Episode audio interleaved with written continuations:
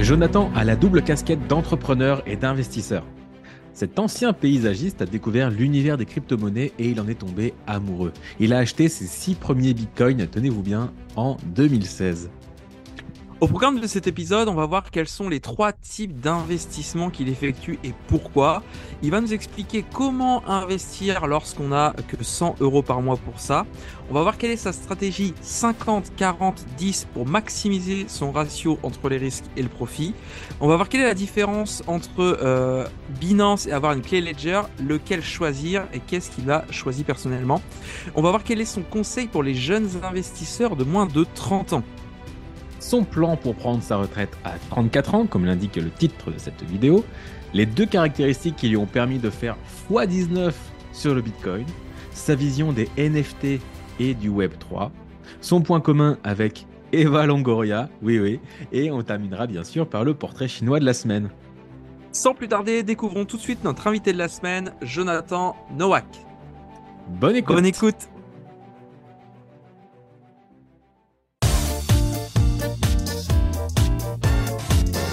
Vous savez, la plupart des entrepreneurs qui veulent se développer sur Internet se retrouvent souvent seuls face à leurs problèmes. Dans ce podcast, on vous partage nos meilleurs conseils, anecdotes et retours d'expérience afin que vous trouviez les meilleures idées pour vous développer tout en passant un bon moment. Je suis Meryl Camus. Je suis Christopher Cerceau. Et bienvenue dans 1, 2, 3 Business.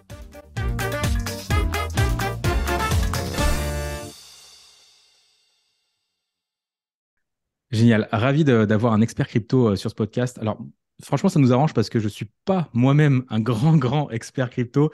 Donc, je vais me mettre sur le banc des spectateurs avec l'audience. Et, je vais peut-être te poser des questions de débutant. Chris, tu connais peut-être un, peu mieux. Mais voilà, je suis vraiment euh, sincèrement, sincèrement curieux d'en savoir plus. Euh, si vous vous intéressez à la crypto-monnaie, c'est probablement un nom qui, qui, vous dit quelque chose. Comment est-ce que tu aimes te définir, toi, Jonathan? Comme euh, entrepreneur et investisseur, surtout investisseur crypto-monnaie ou investisseur de placement, comme j'aime bien dire, à haut risque et à haut rendement. Ok. Parce que dans les conseils qu'on entend souvent, du style euh, Nassim Nicolas Taleb, c'est euh, d'investir 10% vraiment en agressif et 90% en safe. toi, mmh. c'est cette philosophie que tu as ou c'est plutôt l'inverse? Comment tu raisonnes? Moi, j'aime bien diversifier dans des placements du, passé, du présent et du futur. Donc, euh, dans les placements euh, du passé, donc moi j'adore l'or. Parce que pour moi, l'or, c'est un super complément aux crypto-monnaies parce que normalement, quand tout va mal, l'or prend de la valeur et les cryptos et donc les marchés financiers chutent. Et à contrario, quand tout va bien, bah, les, marchés, les euh, actifs on prennent de la valeur. Donc c'est un super contrepoids balancier, voilà, c'est un peu les vases communicants de façon les marchés. Quand tout le monde a peur, on va dans l'or ou dans les devises. Et quand tout le monde euh, et qu'il y a une économie euh, stable ou même croissante, bah, on va dans les actifs à risque. En fait, ça jongle de risque on à risque off. Donc risque off, c'est euh, les placements sûrs. Risque on, c'est les placements risqués. Donc en fait, en fonction de la conjoncture, de la macroéconomie, soit on va bah, plus se sécuriser, donc éviter de trop perdre, soit on va plus bah, risquer et là, plutôt euh, les cryptos. Donc les placements euh, du passé, c'est surtout l'or. Est-ce qu'il y en a d'autres? Euh, Non, c'est surtout ça. Ensuite, les placements du présent, là, c'est l'immobilier, les actions, voilà, rigueur, les obligations et les devises. Donc là, c'est pareil. Hein, moi, j'ai pas que des euros. C'est pas la devise la plus stable au monde, même si elle est relativement stable par rapport à d'autres. moi, j'aime bien le dollar et le franc suisse. Donc aujourd'hui, euh, je pense dans toutes mes devises, l'euro, ça représente 5% euh, de mes devises. Donc j'ai surtout du dollar et puis un peu de franc suisse. Et euh, les placements du futur, donc là c'est vraiment un gros risque, c'est un pari sur l'avenir. On ne sait pas si ça va marcher, par contre si ça marche, bah, ça peut changer sa vie. Moi j'ai fait le pari dans les cryptos depuis 2016, ça m'a bien réussi.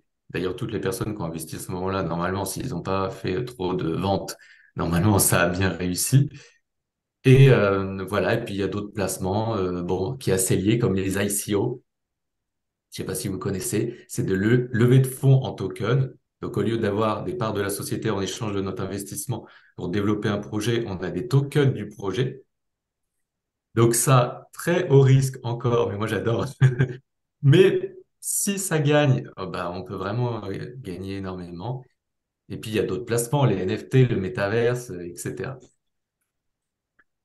Est-ce que euh, que- quelqu'un qui euh, n'a pas investi un centime en- encore dans les cryptos en 2023, quel est euh, le, le premier conseil que tu lui donnerais?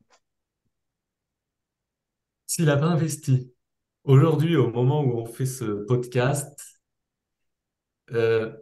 bon, s'il a une vision long terme, euh, moi de toute façon je suis investisseur long terme, c'est pas pour faire du trading, il pourrait commencer à investir un petit peu aujourd'hui, même si je pense que euh, est un petit peu surcoté à court terme. Mais si on a une vision de quelques années, on va dire 2000, fin 2025, moi je fais le pari que fin 2025, il sera supérieur à 100 000 dollars. Donc je me dis que bon, s'il étale un peu son investissement, il pourrait se lancer euh, dans du Bitcoin dans un premier temps et voir dans d'autres crypto-monnaies. Donc là, ça dépend de son portefeuille. S'il a que euh, 100 euros à investir, par exemple, tous les mois, je dirais, bon, va pas chercher trop loin, investis que dans le Bitcoin. Voilà. Parce qu'on peut pas trop se permettre de sécuriser. Pour moi, en fait, la crypto qu'il faut avoir le plus, c'est le Bitcoin. Parce qu'il y a des investisseurs qui disent, moi, j'ai pas de Bitcoin en crypto-monnaie. Parce que, euh, bah, ils disent que ça sera l'une des crypto-monnaies qui sera la moins rentable. Ouais. Je peux comprendre puisque c'est la plus capitalisée. Donc, non, oui, il y aura sûrement moins de performance que l'Ether ou le BNB, etc. Mais pour moi, c'est un peu lapin, la, pas le lapin, mais euh, l'appât du gain, l'appât du gain qui parle, Ouais, la fin parce du c'est ça, ça aurait été chelou.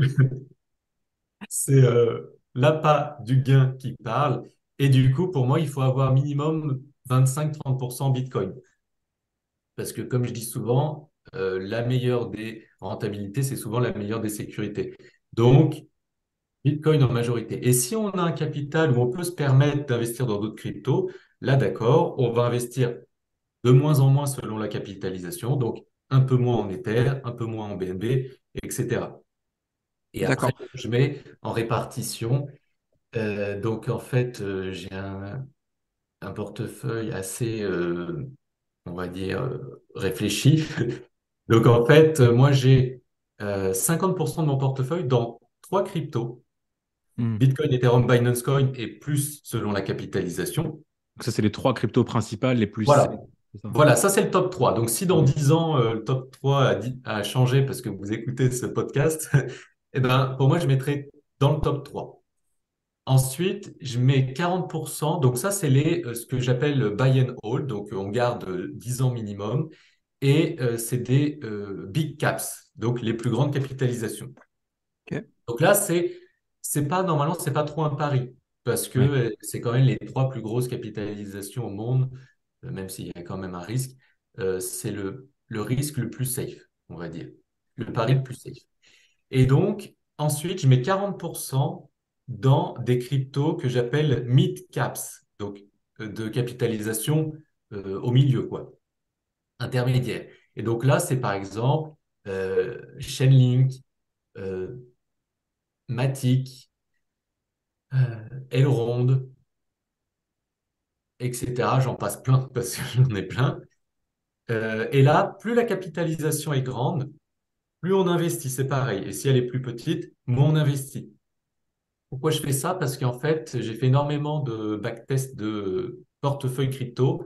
Je me suis dit, ah, au final, est-ce que investir dans Bitcoin et Ethereum, ça suffit pas, quoi? Ou juste Bitcoin? Bah, en fait, juste Bitcoin, ça sous-performe euh, la répartition que je vais vous indiquer. Bitcoin Ether, ça sous-performe aussi.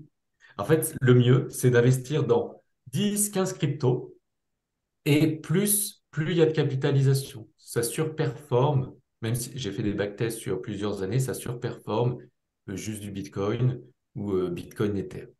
Voilà, parce qu'en fait, parfois, je m'écarte un peu, mais parfois, il y a des Bitcoin season, c'est-à-dire que le Bitcoin surperforme les autres crypto-monnaies, et parfois, c'est l'inverse. Il y a des altcoins season. Donc, Mhm. les autres altcoins surperforment le Bitcoin. Et là, ça fait pareil, en fait, vase communicant.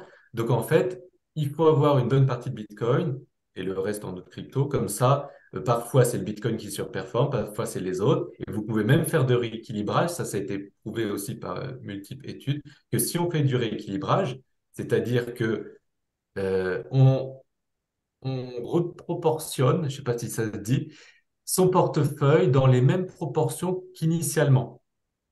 Donc, si par exemple on avait 30% de Bitcoin et là on est en Bitcoin season et ça monte à 40%, bah, on va en vendre 10 pour racheter les autres crypto-monnaies pour retrouver la même proportion qu'initialement.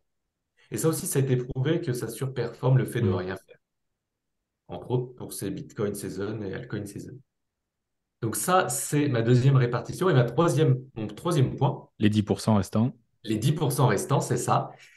Euh, donc vous avez vu qu'on met 90% de notre portefeuille dans pas tant de crypto que ça. Peut-être euh, on vingtaine. peut dire 10 ou 15, voilà.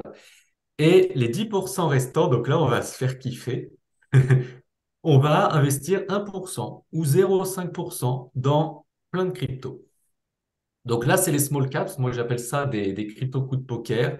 Donc là, c'est du tout ou rien. Soit tu perds tout, mais c'est pas grave. Si tu as perdu une crypto, tu as perdu 1% ou 0,5% de ton portefeuille. C'est ce qu'il dit d'ailleurs euh, Nicolas Taleb. Euh, si on investit très peu dans des trucs très risqués, du coup, on peut perdre très peu. Mais par contre, si Par on gagne, fois 1000 quand tu gagnes. voilà, on peut gagner des fois 50, 100 ou bien plus. Ce qui m'est arrivé, moi. Donc, une fois, j'ai fait un fois combien? Oh, je sais plus. Mais à chaque fois que je dis ça, personne ne me croit. En 2017, le, le marché aussi était bien plus important que le marché de 2021. Là, là c'était une, une rigolade.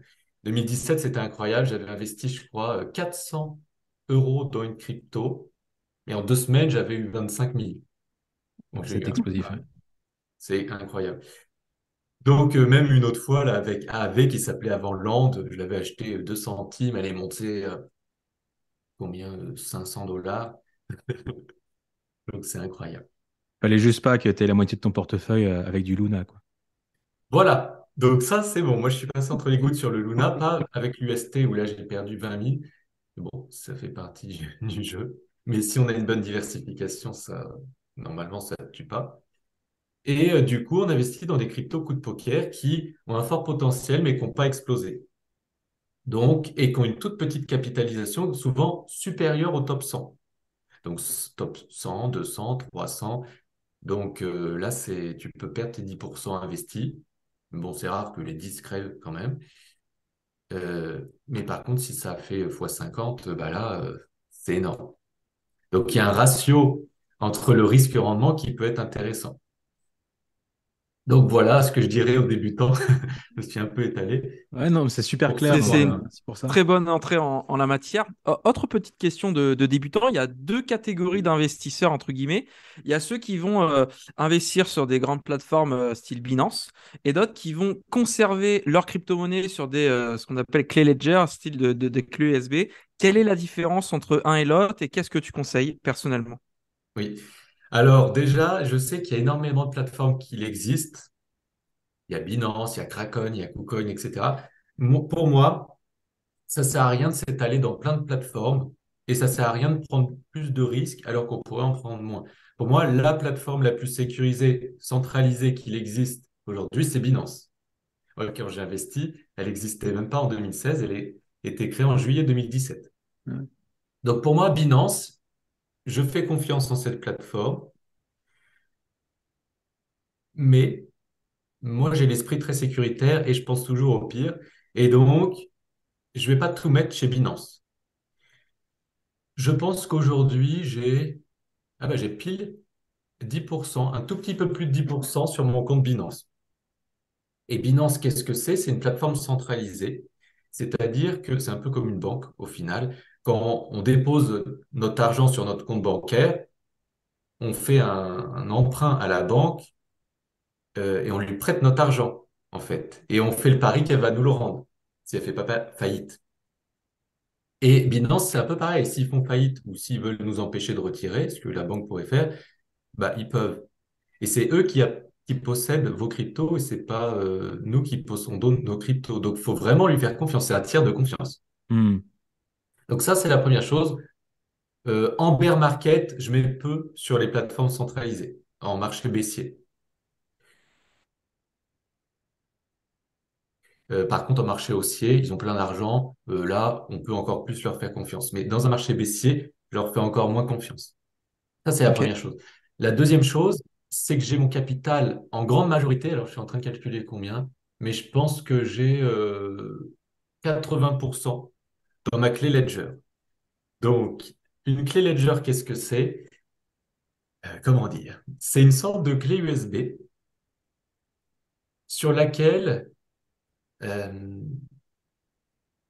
vous allez sécuriser vos crypto-monnaies et à ce moment-là, vous allez vraiment posséder vos crypto-monnaies. Ce n'est pas un tiers de confiance qui les possédera, c'est vous qui les posséderont, ces crypto-monnaies, parce que vous possédez la clé privée.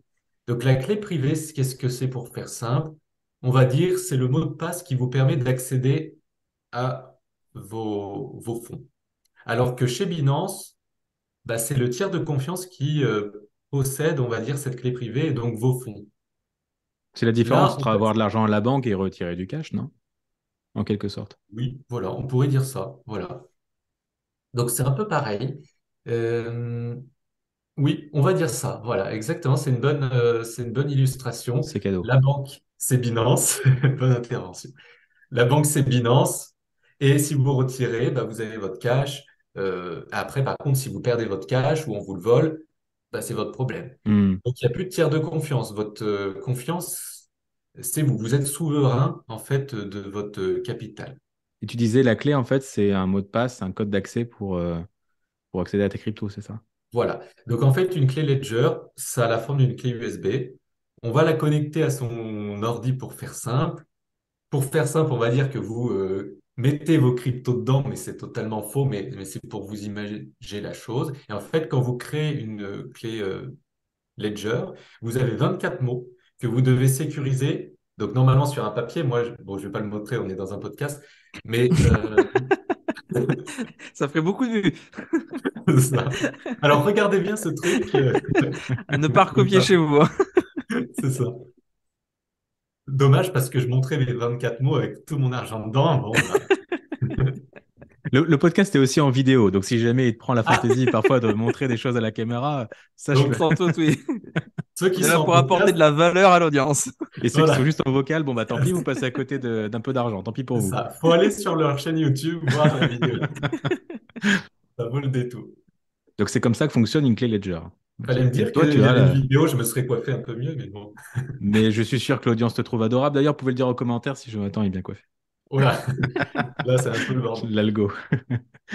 Euh, Donc 80% euh, de, tu, tu le mets sur ta clé du coup. Voilà. Et donc, ces 24 mots, en fait, ça prouve euh, que vous êtes propriétaire de ces fonds. Et donc, si vous perdez ces 24 mots, vous perdez vos cryptos. Comme on dit, perdez vos mots, perdez vos cryptos. Hmm. Ces 24 mots sont euh, la- l'accès à vos fonds.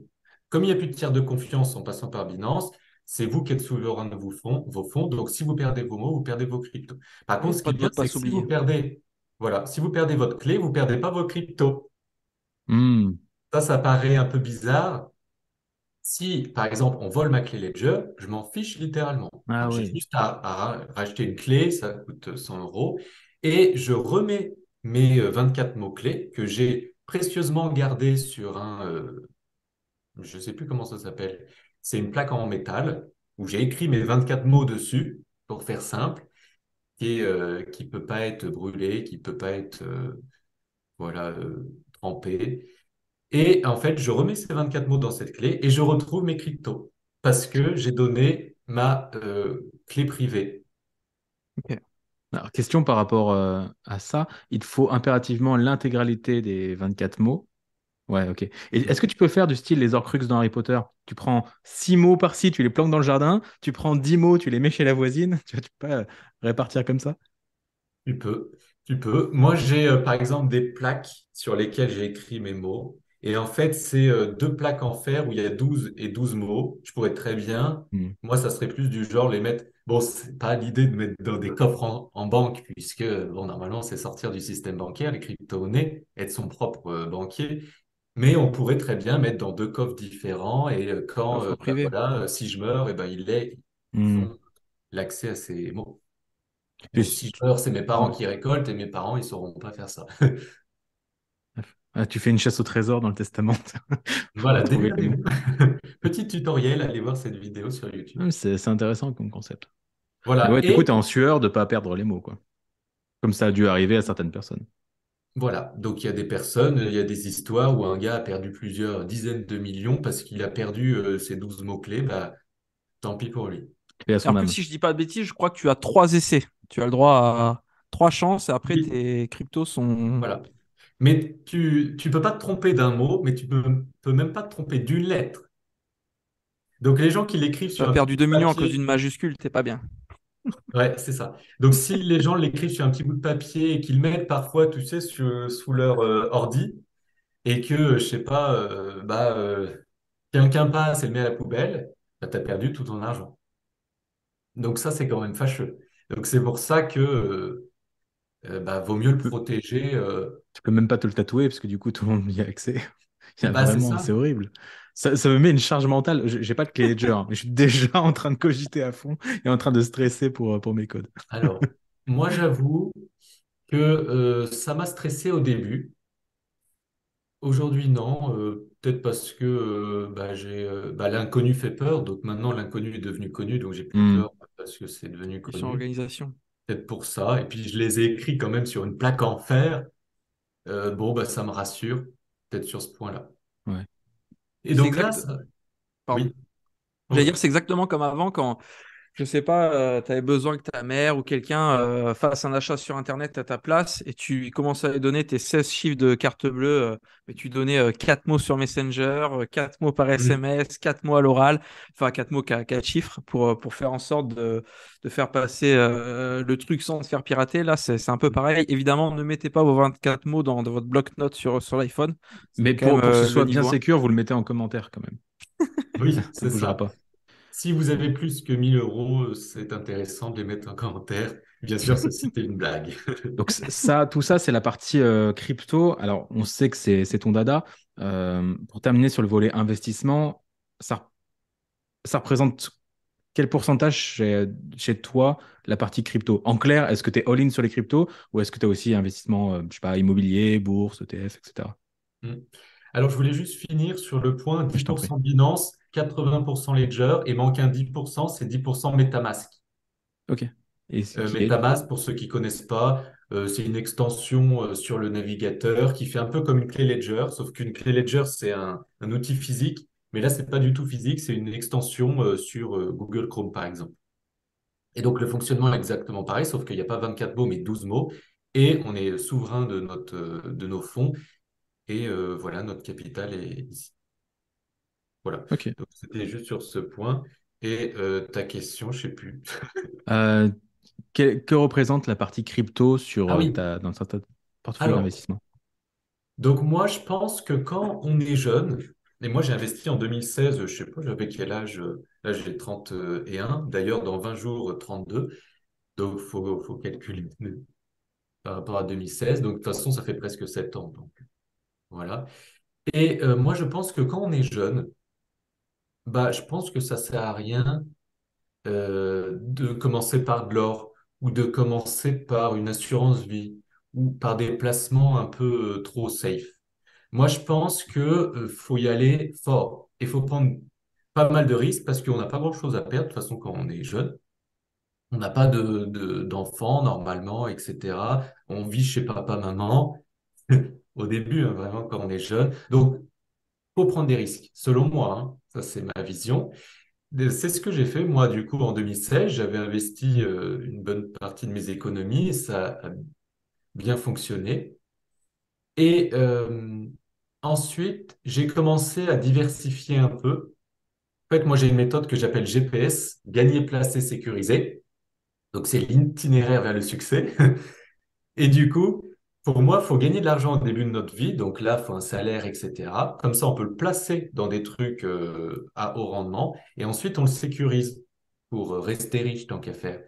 Et pas que ça soit volatile parce que sinon, on- toute la nuit, on va se ronger les, les ongles. Hmm. Donc c'est pour ça que moi, j'ai commencé par les cryptos. Ça a bien fonctionné. Et après, on prend une partie, on le met dans les devises ou autres placements. Et dans l'or. Par exemple, c'est ce que j'ai fait. Et là, après, je vais commencer dans l'IMO, euh, potentiellement dans des actions et euh, d'autres placements euh, que j'ai en, en parallèle. Mais là, mes cryptos, ça représente combien de mon patrimoine? 90%. Hmm. Alors que j'ai investi, euh, j'avais investi très peu, mais ça a pris tellement d'ampleur que ça a écrasé tous les autres placements. Mes autres placements, c'est devises et or, de toute façon, à ce jour. Ok. Et Après, après, là, ça dépend des profils. Voilà. Et puis, euh, moi, je, j'ai dit que j'ai jamais vendu de Bitcoin. J'ai jamais vendu d'Ether. J'ai fait que d'accumuler depuis 2016. Et le Binance, il n'existait pas au début quand j'ai investi. Et du coup, moi, je, c'est mon buy and hold, je le garde 10 ans. Donc, en fait, en 2026, voilà, ça fera 10 ans. Donc, moi, à ce moment-là, je vais vendre assez fort. Surtout que logiquement, on sera au pic du bull run, c'est ce que je disais tout à l'heure, fin 2025, début 2026. Et là, je vendrai assez fort pour investir dans l'IMO, les actions, etc. et diversifier. Donc, pour moi, il y a 10 ans de trucs assez à risque.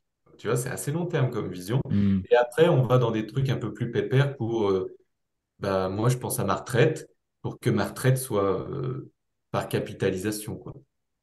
À Ouais, 34 c'est- ans. Hmm. Voilà.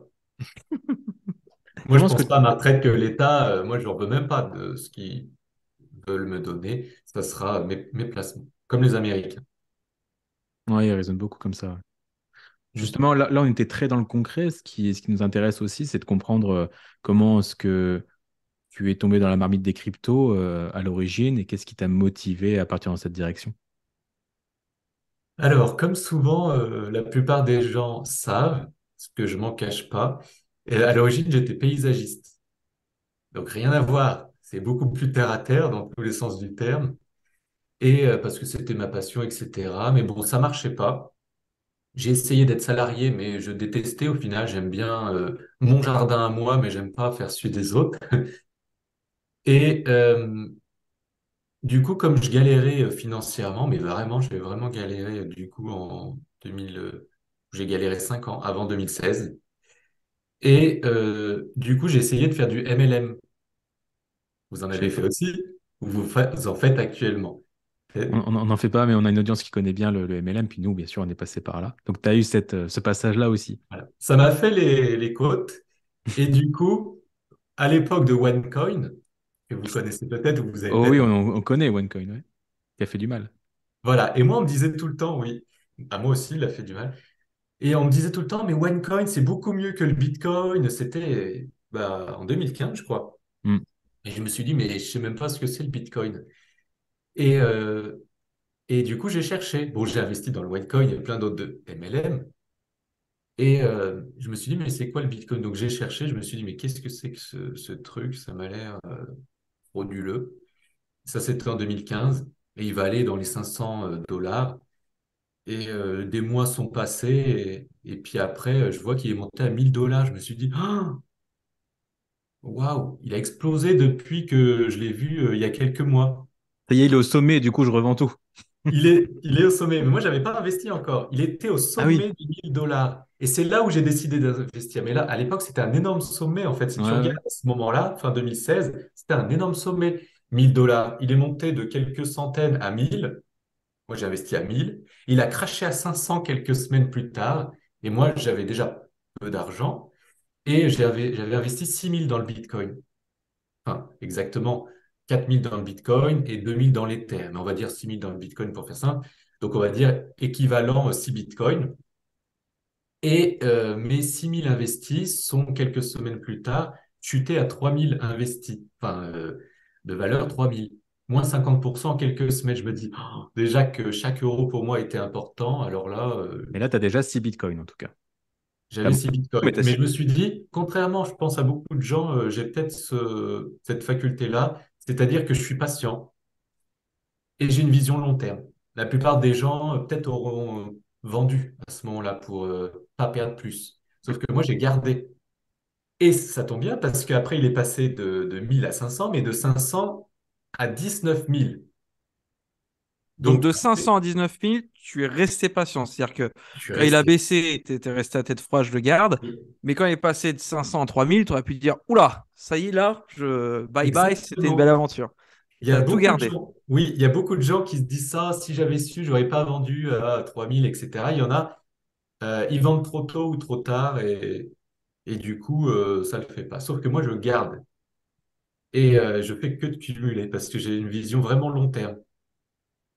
Et euh, bah, j'ai eu de la chance puisque c'est monté à 19 000. Donc déjà, si tu fais euh, bah, 6 000 et encore, j'avais réinvesti un petit peu, euh, fois, euh, enfin, Fois voilà, fois 19. 19.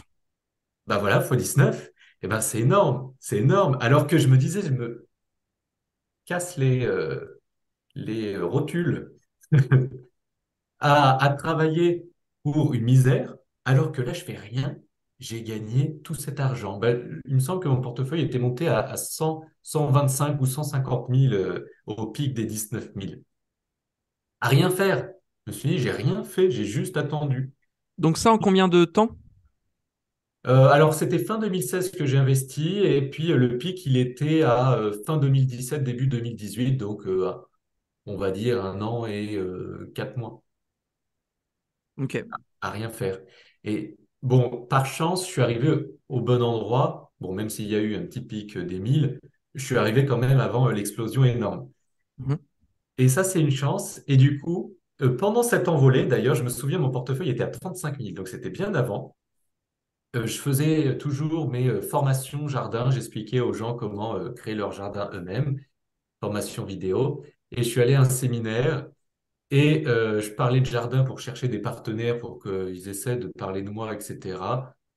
Et au bout d'un moment, j'ai parlé de crypto-monnaie et je voyais tous les gens s'en foutaient totalement du jardin.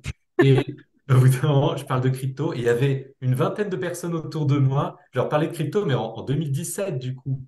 Euh, c'était très peu connu encore. Et euh, je voyais que ça intéressait énormément de personnes. Et en rentrant, je me suis dit, mais en fait, je n'ai pas parlé de jardin, j'ai parlé que de crypto.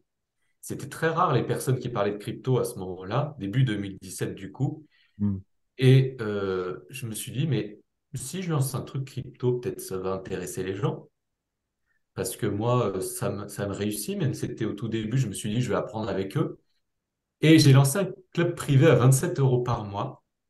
Et là, ça a été l'explosion de la société, enfin de l'auto-entreprise, où euh, c'était écrit euh, vente de formation jardin. Ça a transformé en vente de formation crypto. Et on cultive du bitcoin. Voilà, mais c'est un peu pareil. hein. L'investissement et le jardin, on sème euh, afin de récolter le fruit de notre patience. Totalement. Donc c'est un peu pareil. Je me suis dit, on, on sème les bons, les bons projets, etc. C'est à ce moment-là que tu as créé ta chaîne YouTube ou c'était un peu après? Oui, tu regardes la création de ma chaîne YouTube, c'était en 2016.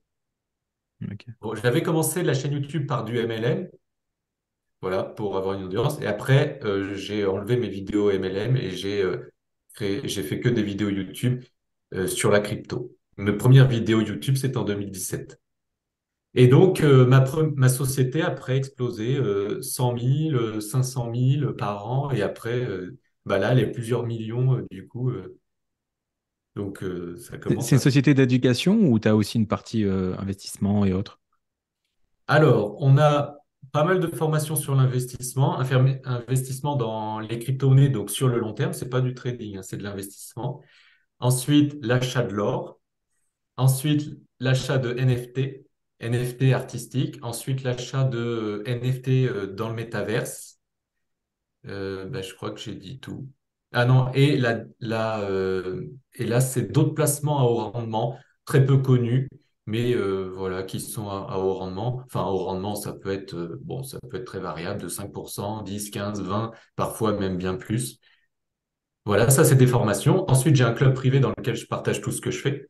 Donc parfois, euh, comme bah, voilà, j'ai une petite audience, il y a des projets ICO qui viennent vers moi. Et donc, ils veulent que j'en parle sur ma chaîne YouTube, mais généralement, j'en parle pas. J'en parle dans mon club privé. Hmm. Et donc, là, par exemple, on a pu acheter des, un projet au tout, tout, tout début. euh, et puis, on peut faire euh, un fois euh, pas mal. Voilà, ça, c'est mon club privé. Et puis, je fais des séminaires, mais jamais des séminaires physiques. Je fais toujours des séminaires en ligne via Zoom, comme ça. Et voilà, je suis en train de penser à d'autres outils pour aider les investisseurs à investir par eux-mêmes.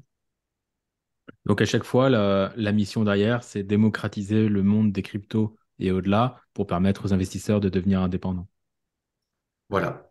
Et euh, en même temps, les aider psychologiquement, j'ai envie de dire, parce que la plupart Mm. des gens, ils veulent gagner de l'argent à court terme. Mais C'est vrai qu'il y a une grosse partie psychologie, ouais. oui, il y a une grosse partie psychologie et éducation. Parce que l'argent court terme, on peut, mais par chance, quoi. Moi, par exemple, j'ai eu la chance d'investir au bon moment. Bon, euh, pas super au bon moment, mais j'ai eu la psychologie de garder. Mais sauf que dans les cryptos, euh, la plupart du temps, ça chute. 50%, ça fait rien. Et il y a que euh, une 10 ou 20%, ça explose. Et donc, statistiquement, il faut avoir beaucoup de chance pour arriver à ce moment-là. Et donc, en attendant, il faut tenir tout le cycle précédent qui est euh, en chute ou stagnant. Mm. Vois? Et donc, c'est pour ça que je leur dis, j'essaie de les éduquer sur le fait qu'il faut investir dans les cryptos sur le long terme. Enfin, le long terme dans les cryptos, c'est assez court, c'est-à-dire entre 3 et 5 ans. Minimum. Si on peut plus, c'est encore mieux. Mais c'est vraiment le minimum. Si les gens veulent gagner de l'argent euh, en un an, pour moi, c'est euh, c'est du hasard. c'est du casino. ouais, on ne peut pas vraiment euh, prédire. Mentionnes- ouais, vas-y. Vas-y, c'était un truc. Moi, ce qui, ce qui m'a interpellé et qui- que j'ai euh, sur le coin de la bouche, peut-être l'audience aussi, c'est que tu as mentionné les NFT. Alors, on parlait de, de crypto, etc. Là, après, tu t'as dit les gros mots NFT, métaverse. oui, C'est autant le ressenti que j'ai, c'est que la crypto, ça commence à rentrer un peu dans les mœurs. Ça y est, BFM qu'en parle, les gens connaissent un petit peu. C'est un peu plus grand public. On piche pas toujours ce que c'est, mais on comprend. Mais alors, NFT, métaverse, ChatGPT, IA, c'est quoi ta vision sur, le Web 3 et tout ce qu'il y a? Mhm. Alors déjà, peut-être la définition d'un NFT, c'est extrêmement simple en fait. C'est un objet numérique unique avec euh, gage euh, de, de propriété. Donc en fait, euh, là par exemple, j'ai une statue, pour ceux qui sont dans le podcast, j'ai une statue là avec moi. Et en fait, ça c'est un objet, Marc Aurèle? je sais pas. Bah, Pas si Claude vous François. avez une idée. Ça. Ok, parenthèse fermée, ça m'a interpellé. Et du coup, euh, ça, c'est un objet physique, mais il, il existe aussi des objets numériques. Et pour que cet objet soit unique, pas comme une vulgaire euh, photo JPEG, en fait, cet objet, il est écrit sur la blockchain. Et donc, on ne peut pas le copier. Certes, on peut faire une impression écran de ce NFT, donc cette œuvre, par exemple, artistique, mais ça sera une copie de l'original. Ce ne sera pas l'original. L'original, il sera écrit sur la blockchain et on pourra voir noir sur blanc que je suis le propriétaire unique de cet objet numérique. Et comme vous le voyez, en fait, tout se numérise. Euh, par exemple, les photos, on ne prend plus de photos physiques, tout est sur notre téléphone. Hmm. Par exemple, même avant, pour chercher l'information, on allait dans les livres ou dans les journaux. Maintenant, bah, tu vas dans un écran, l'information, elle est bien virtuelle ou sur ta télé ou à la radio. Euh, et la monnaie va de plus en plus se virtualiser. On connaît les monnaies digitales de banque centrale, que vous connaissez peut-être. En fait, c'est le, l'Europe qui va sortir sa, monnaie digitale, son e-euro. Et euh, par la suite, euh, nos billets disparaîtront, je dis ça peut-être dans 20 ans. Et donc, on va vers la euh, virtualisation de tout. Et les NFT vont dans cette direction-là. Par exemple, euh, chaque œuvre artistique, par exemple mon tableau que j'ai derrière, on pourrait très bien en avoir une version NFT pour prouver que ce tableau, c'est bien l'original. Il n'y a pas un gars qui a essayé de le recopier. On on peut pas de toute façon le dupliquer, ce NFT. Et à chaque truc physique, il y aura son équivalent numérique. Et en fait, moi, ce que je vois en, en thématiques qui auront un fort potentiel dans les cryptos, c'est la tokenisation du monde, justement. Donc, qu'est-ce que c'est encore ce gros mot? Ah, La tokenisation, c'est bah, ce que je disais, c'est avoir son double numérique. Donc, par exemple, il existe la, tokenisation d'immobilier. Et moi, je pense que, mais c'est peut-être dans 20 ans, hein, je sais pas, je pense que chaque bien immobilier aura son, son double numérique, ou même une voiture. On aura son, son double numérique. On n'aura plus ces trucs compliqués. Si, si j'ai la propriété de ce, de ce bâtiment ou de cette voiture, j'ai ce NFT. Je veux te En fait, c'est le tampon qui te rend propriétaire de, de l'objet physique dans la réalité. Voilà. Et pour moi, tout aura sa version numérique comme notre identité. Il existe aussi des SBT, c'est pas des NFT, mais là, c'est des Soulbound Tokens. Donc, c'est quoi encore ça? Bah, C'est un NFT, mais non transférable. Par exemple, j'ai ce, cet objet numérique unique, je l'ai acheté, je l'ai dans mon portefeuille crypto, mais je peux le transférer, je peux le vendre à quelqu'un d'autre. Mais par exemple, si j'ai ma carte d'identité en format NFT, j'ai son double numérique, mais on ne va pas transférer une carte d'identité, ni le vendre. Et donc, il existe les euh, SBT qui, qui permettent ça.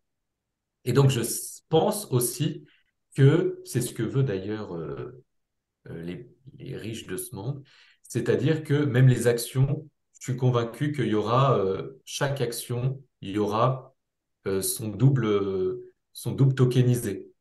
Donc, il y aura un nouveau marché des crypto-monnaies qui est en train d'arriver euh, et un nouveau marché de l'immobilier comme le marché boursier, mais dans les actions, enfin, euh, marché boursier, mais tokenisé, comme le marché boursier des actions, mais avec l'immobilier. Donc, on, pourra, je pense, acheter vendre de l'immobilier comme ça.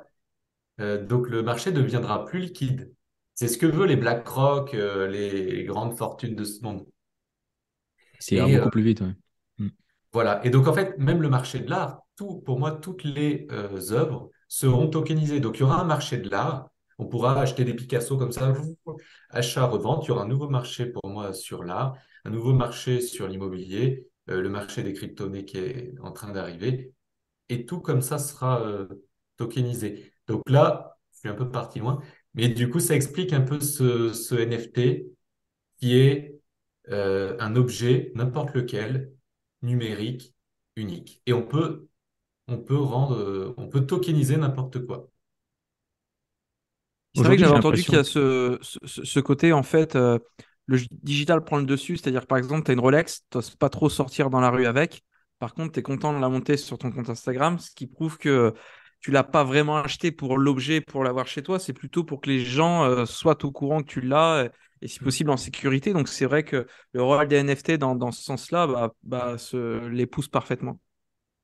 Oui, et ça me fait une très bonne transition sur les euh, NFT et leur euh, côté artistique, parce qu'il y a beaucoup de personnes, et je comprends, qui disent qu'un NFT artistique, ça n'a aucune valeur.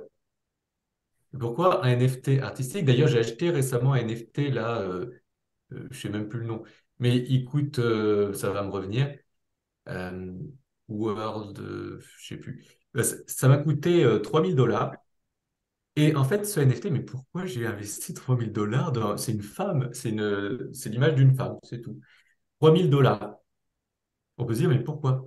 Eh bien, moi, je fais la spéculation que justement, euh, les gens voudront acheter ce genre de NFT, en l'occurrence les femmes, je pense qu'elles achèteront peut-être plus ça, pour s'identifier dans ce... cette œuvre et voudront se l'afficher. Ça sera un peu comme un statut où, voilà, on a une Rolex, on a une Bentley, on a ce NFT, on a par exemple un CryptoPunk, les plus connus euh, des NFT, et eh ben on l'a, on l'affiche sur notre réseau social. D'ailleurs, sur Twitter, on peut, on pourra, je ne sais pas si c'est officiel aujourd'hui, mais on pourra euh, prouver qu'on possède bel et bien ce NFT.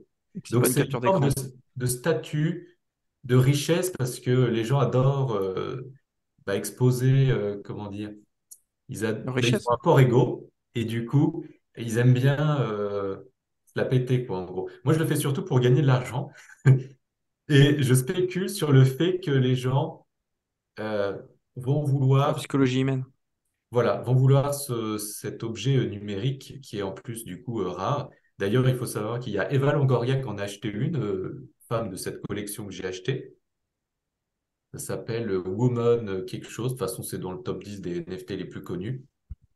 On, parle euh, bien des, tokens, enfin on parle bien des NFT quoi. Ne coupez pas cet extrait de podcast où on, parle d'acheter des femmes à tout va. Le point commun entre Jonathan Novak et euh, Eva Longoria. C'est vrai que ça paraît bizarre dit comme ça, mais euh, bon, il y a des singes aussi. c'est pas C'est pas. Et voilà, on a perdu la monétisation. c'est ça. Ouais, là c'est surtout pour spéculer en fait. Enfin toi c'est dans une logique d'investissement. Voilà, donc la valeur, pour moi, la valeur, elle peut être subjective et objective. Objective dans le sens où bah, il y a peut-être des fondamentaux, il y a peut-être une grosse société derrière. D'ailleurs, derrière les NFT euh, Yuga Labs, euh, les NFT euh, CryptoPunk, Bored Ape Yacht Club, je ne sais pas si vous connaissez les petits singes. Ouais. Et bien derrière, il y a Yuga Labs, c'est la plus grosse société au monde dans les NFT. Donc il y a des fondamentaux quand même, il y a des, il y a des salariés, il y a une société, il y a des bénéfices, etc. Euh, et il y a une valeur subjective. Donc là, la valeur subjective, bah, c'est personnel. Il y en a, ils y voient de la valeur, donc ils l'achètent. Parfois, ils peuvent l'acheter euh, 5 000, 10 000, 100 000. Ils y voient la valeur qu'ils veulent. En fait, c'est une œuvre artistique, donc euh, il n'y a pas de plafond. Euh, soit ils y voient pas de la valeur. Donc, s'ils ne voient pas de la valeur, bah, ils l'achètent pas, et puis voilà. Mais d'autres peuvent voir de la valeur. Donc, il y a ces deux choses, deux choses à prendre en compte. Et d'ailleurs, je fais souvent le ratio entre quelque chose qui a une grosse valeur intrinsèque, objective, peut valoir zéro. A contrario, il y a des euh, actifs qui peuvent avoir une, une euh, grosse valeur subjective et zéro valeur intrinsèque qui peuvent valoir énormément. Là, pour casser un peu les... Storytelling un, un exemple pour ça, Oui, ouais, voilà. qui, qui se rejoint, euh, qui se rejoint au storytelling, bah, j'en ai peut-être un. Tu vas me dire si tu le confirmes. C'est que il y a beaucoup de gens qui n'accorderaient strictement aucune valeur à un bout de carton, à une carte Pokémon, alors que Logan Paul qui s'affiche avec un Dracofeu sur un, sur un ring qui vaut 400 000 dollars, là, il y a de la valeur. Hmm. Donc là, c'est la différence entre int- intrinsèquement, cette carte n'a pas de valeur, si ce n'est que c'est une œuvre d'art à la limite, mais euh, d'un point de vue ou inverse. Hmm. Enfin, bref, subjectivement, ça peut avoir de la valeur pour, euh, pour des personnes. C'est ça. Donc, par exemple, si je prends un exemple, euh, moi j'aime bien le faire dans mes, mes conférences, tu as une maison, en fait, euh, ils veulent construire une autoroute en plein sur cette maison. Mhm. Et euh, le vendeur veut pas. Donc, cette, cette euh, maison est en pleine campagne aujourd'hui, avant que l'autoroute arrive. Et elle vaut, euh, on va dire, elle vaut 200 000 euros. Elle a une grosse valeur intrinsèque et une valeur un peu subjective parce que les gens qui vivent dedans, euh, voilà, ont leur valeur euh, sentimentale. Et du coup, ils veulent la garder. Ils la gardent, elle vaut 200 000. Moi, je veux rester là, j'ai mon petit, euh, mes petits champs à côté, je suis tranquille. Et l'État décide quand même de faire l'autoroute, mais autour, ils font l'autoroute et ils font deux routes qui euh, contournent cette maison. Et du coup, les gens, ils se disent, Oh, mais maintenant, on est dans la panade, parce que du coup, euh, bah, nous, déjà, on n'est pas bien, donc on a envie de vendre, mais plus personne ne veut acheter, parce qu'il y a une quatre fois, une deux fois quatre voies qui passent de part et d'autre. Et donc, grosse valeur intrinsèque, mais en gros, elle vaut zéro, parce que personne n'en veut. Donc, c'est pour ça que la valeur intrinsèque peut valoir zéro, et à contrario, la valeur subjective peut valoir gros. Le Dogecoin, c'est la meilleure des, des explications. Le Dogecoin, c'est que de la valeur subjective, il n'y a aucune valeur intrinsèque, il n'y a pas de projet, euh, il n'y a pas vraiment de gens qui travaillent dedans, il n'y a rien. Mais il y a une grosse valeur subjective parce qu'aujourd'hui, euh, je ne sais pas combien ça vaut de milliards, mais Dogecoin, c'est, il me semble, la neuvième plus grosse crypto euh, au monde. Et donc, euh, bon, Elon Musk est en train de rajouter des fondamentaux là en ce moment. Mais euh, concrètement, ça n'a aucune valeur voilà, factuelle, mais pourtant, ça vaut beaucoup. Et ça, c'est ça, ça- a été créé en, en assumant que ça ne valait strictement rien en plus. Voilà, donc c'est que de la valeur subjective. Une parodie de crypto, mais qui, ne retombe pas.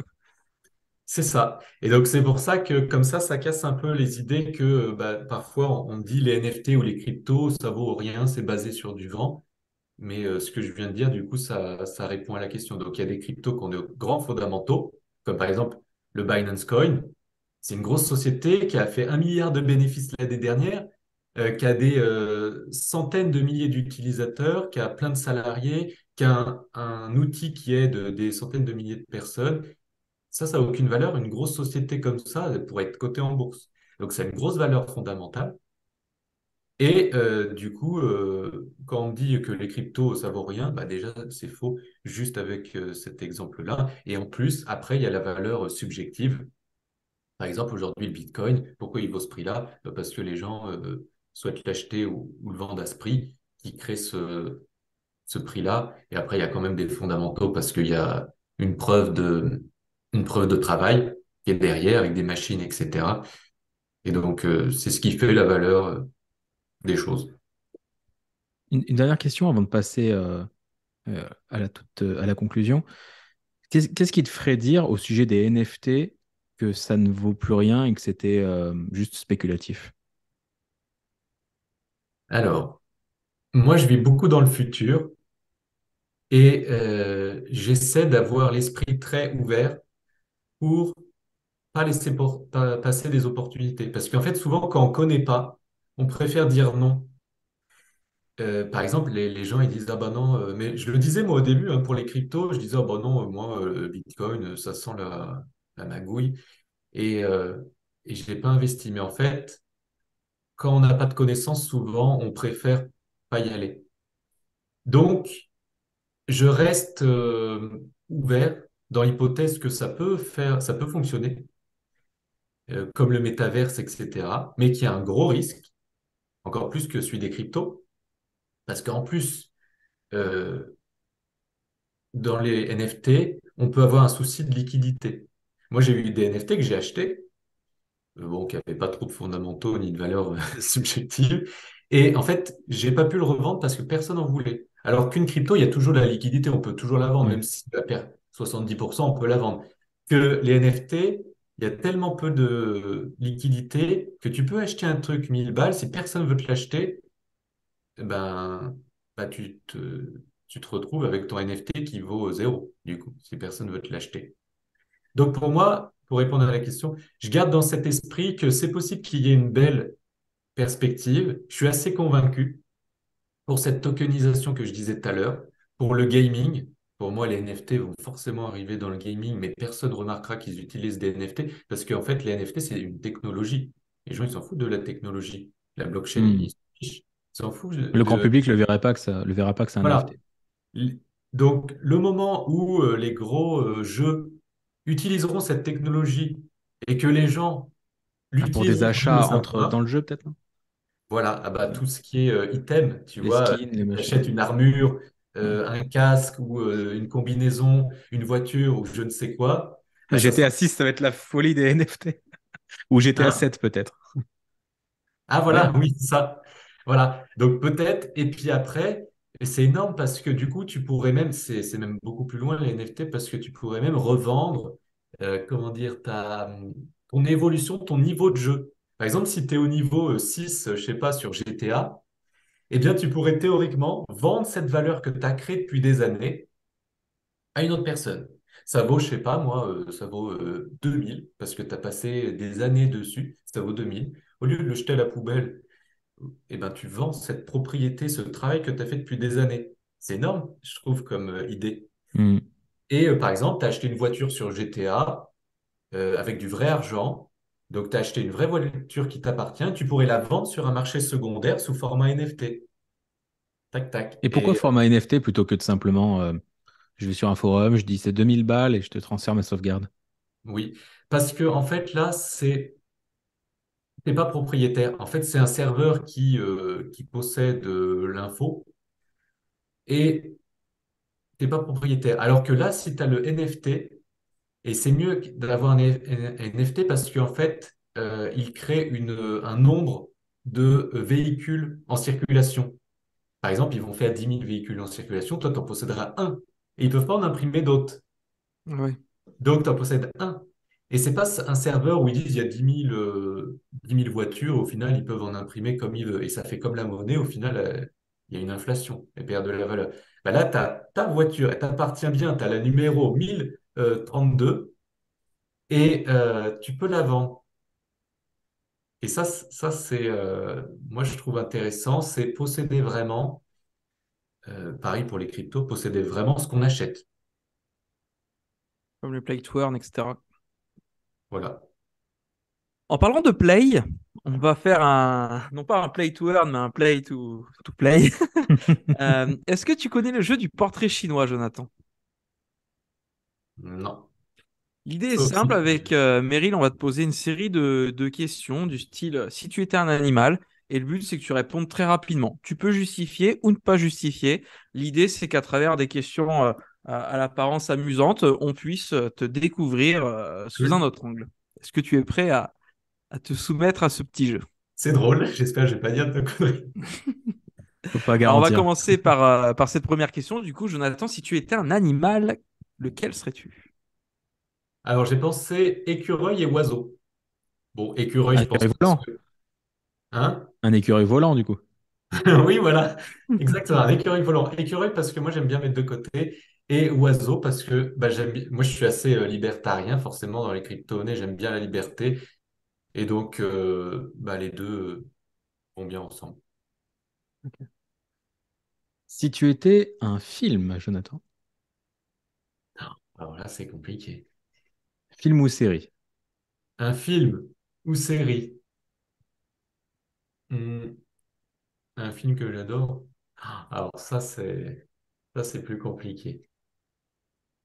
Ou un dessin animé. Oui, ou un dessin animé. Alors, euh, faut que j'en trouve un. Clac. Ah, bah j'ai pensé à un truc. Euh, The Founder. Moi, j'ai le côté assez businessman. Man, j'aime bien, euh, j'aime bien l'argent et donc euh, éthique. Et donc euh, The Founder, je sais pas si vous connaissez le, le fondateur. C'était le documentaire Netflix McDonald's? sur McDo. Oui, exactement. Et j'ai adoré l'histoire. Et euh, j'ai regardé encore récemment. Euh, je sais pas si ça me ressemble, mais j'aime bien, euh, j'aime bien l'histoire. Ça marche. Si tu étais une personnalité vivante ou, ou décédée? J'ai pensé comme ça instinctivement à James, James Bond, juste pour la, la classe. Et Ok. parce que je veux une Aston Martin. Tu étais un livre de non-fiction, Un livre de non-fiction. Alors moi, je, lis très peu, à part euh, les euh, livres audio. Euh, je pense à un livre maintenant tout de suite.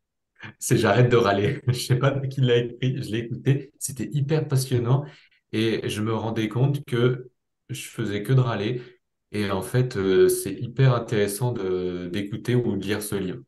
est-ce que tu as un conseil qui t'a marqué dans, dans ce livre en particulier?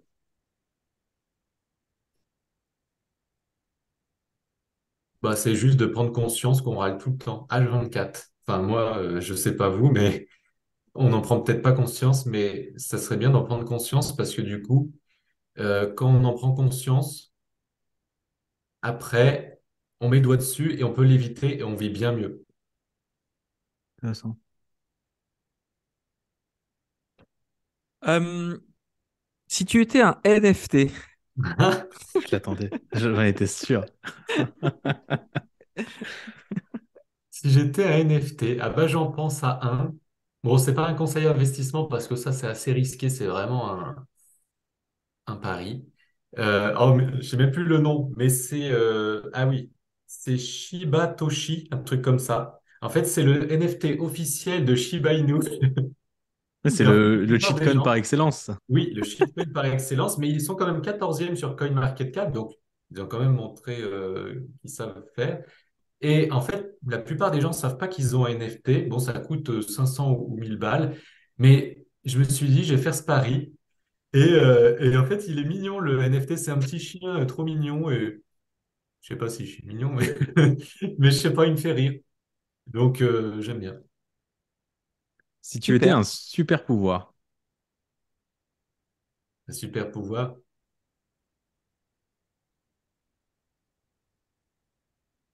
Moi, j'aurais bien aimé changer les lois. Changer les lois, est-ce qu'il y en a une qui te dérange en particulier? Super corrompu. Moi, il y a plein de lois qui me chagrinent. Euh, c'est par exemple l'immobilier, euh, quand le propriétaire de l'immobilier peut pas, euh, Les peut pas squatteurs. des squatteurs. Ouais, Moi, ça, ça, ça me sort par les yeux. Euh, Il y a ouais, plein de comprends. choses comme ça qui me sortent par les yeux, qui sont totalement pas cohérentes, et euh, j'aimerais bien euh, les changer. Je sais pas si c'est un super pouvoir. C'est vrai qu'il y a, y un des fois, il métier a, surtout. C'est un métier, mais je veux surtout pas ce métier. C'est vrai qu'il y a des lois qui sont absurdes. Par, par exemple, en 2023, en France, il est formellement interdit d'appeler son cochon Napoléon. C'est, comme ça. Tu peux, tu peux Ben, risquer une amende pour ça. ouais, tu- ça vient d'un bouquin de George Orwell, ça. La ferme des animaux, il y a un cochon qui s'appelle Napoléon, qui est une, une parodie du coup. Donc c'est totalement inspiré de son bouquin. Ah, tu me renvoies à mes cours de première L. T'as fait littéraire aussi, Jonathan, non? Non, Pas du tout. Je, je sais pas pourquoi j'ai eu ce flash. J'ai eu le sentiment que tu avais fait euh, littéraire alors que non. aucun rapport. Super. Jonathan, si ce soir tu pouvais dîner avec n'importe qui sur Terre pour parler business, pour t'aider à avancer vers ton prochain objectif, euh, tu peux choisir n'importe qui. Avec qui passes-tu la soirée? J'ai pensé à deux personnes radicalement différentes. J'ai pensé à Warren Buffett parce Dépêche- que Dépêche-toi. hein. c'est c'est bientôt l'heure. Bah parce qu'il m'impressionne quand même dans ses investissements. Il est un peu comme moi, ou comme ou j'ai comme lui, euh, cette euh, idée de vraiment long terme. Donc lui, il est encore plus radical là-dedans.